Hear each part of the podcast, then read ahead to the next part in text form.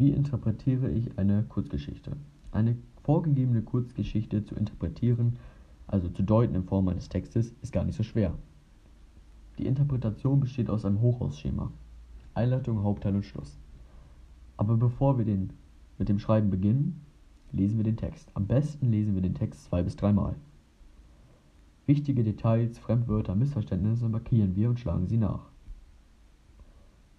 Mit den wichtigen Details machen wir uns einen Steckbrief oder eine Mindmap. Suche dir hier am besten das aus, womit du am besten arbeiten kannst. Dann kommen wir zur Einleitung. Die Einleitung leitet unsere Interpretation ein. Wir schreiben also erst einen kleinen Inter äh, Einleitungssatz, in dem Autor, Erscheinungsjahr und Titel erwähnt wird. Dann bietet es sich an, den historischen oder gesellschaftlichen Hintergrund zu benennen. Dadurch wird deutlich, warum der Autor dieses Werk geschrieben hat. Zunächst schreiben wir die Inhaltsangabe, damit alle wissen, worum es in diesem Text geht. In der Inhaltsangabe werden alle W-Fragen beantwortet. Auf den Part der Einleitung folgt natürlich der Hauptteil. Beim Hauptteil schreiben wir vom Allgemeinen zum Speziellen. Als erstes unterteilen wir den Text in einzelne Sinnabschnitte. Die einzelnen Sinnabschnitte können aufgrund der Erzählweise, einer Zeit- und Raumgestaltung, der Sprache, der Textmerkmale oder der Figurengestaltung betrachtet werden. Jede Textstelle muss jedoch korrekt zitiert werden. Da wir jetzt über die Rahmenpunkte gesprochen haben, kommen wir zu den Details. Dort schauen wir als erstes auf den Hintergrund des Textes.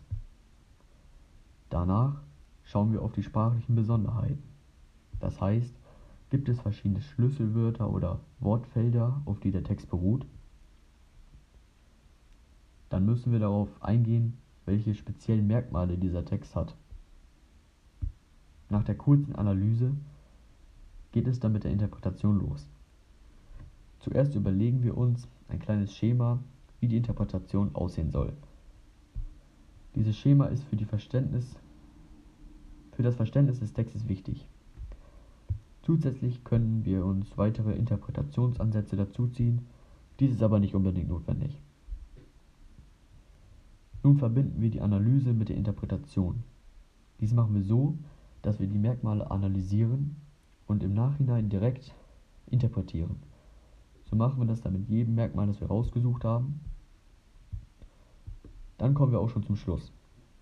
Der Schluss rundet unsere Interpretation ab, sodass er logisch und nachvollziehbar bleibt.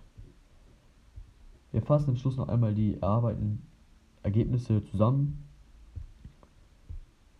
die wir herausgefunden haben. Mit einem entsprechenden Fazit schließen wir unsere Interpretation damit auch ab.